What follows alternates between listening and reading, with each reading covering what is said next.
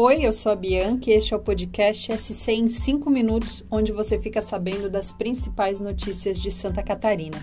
Vamos às informações desta quinta-feira, dia 24 de março de 2022. A BR-101 em Santa Catarina pode mudar de nome. A alteração, inclusive, está gerando uma disputa por quem será o homenageado. A ideia do deputado federal Darcy de Matos é chamar a 101 de Rodovia Governador Antônio Carlos Conder Reis. Já o senador Esperidião Amin encaminhou um projeto no ano passado para chamar a 101 de Rodovia Doutora Zilda Arnes. O documento foi aprovado e encaminhado à Câmara. O projeto do deputado federal passou a tramitar nesta semana.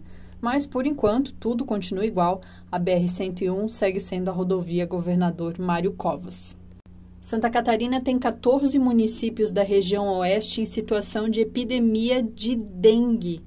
As cidades de Joinville, Blumenau e Florianópolis, que são as maiores do estado, ainda não estão enquadradas nesta definição, mas registram mais de mil focos do mosquito. O Aedes aegypti também é vetor de doenças como a febre de chikungunya e o zika vírus. Toda essa situação deixa as prefeituras em estado de alerta. Tem cidade contratando servidor temporário para combater a doença, tem pulverização com inseticida e muita orientação. Principal delas a gente já sabe de cor, né? Não deixar água acumular em recipientes como pneus, tampas de garrafas, latas e copos. Ainda na área da saúde, todo mundo também está cansado de saber sobre a importância que a vacinação contra a Covid-19 tem. A orientação agora é para os municípios que têm estoque de vacinas. Nestes casos, a quarta dose em idosos com mais de 80 anos já pode começar a ser aplicada.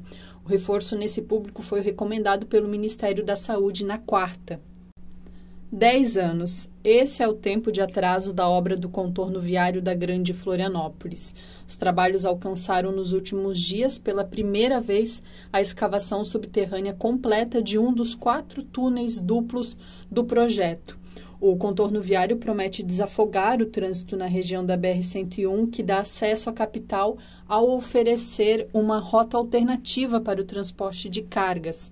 O que era para ficar pronto há 10 anos agora tem um novo prazo, 2023. Os detalhes dessa mega obra você pode ver no NSC Total.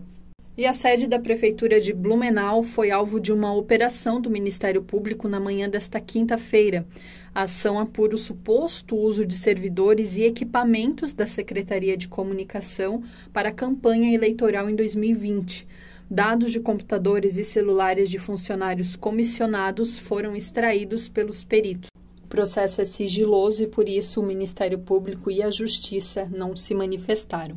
E outra operação ocorreu nesta manhã, mas em Balneário Camboriú e pela Polícia Federal.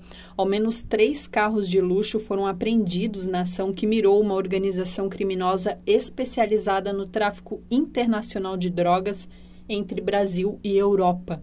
Juntos, os três veículos ultrapassam o valor de 2 milhões de reais.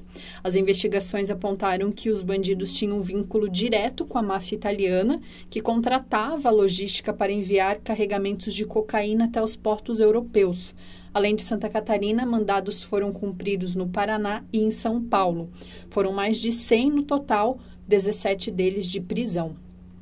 Esse foi o SC em 5 minutos, o podcast do NSC Total, publicado de segunda a sexta. A produção deste episódio é minha, Bianca Bertoli, a edição de som é do João Scheller e a coordenação é de Carolina Marasco. Essas e outras notícias você pode conferir em nsctotal.com.br. Até mais.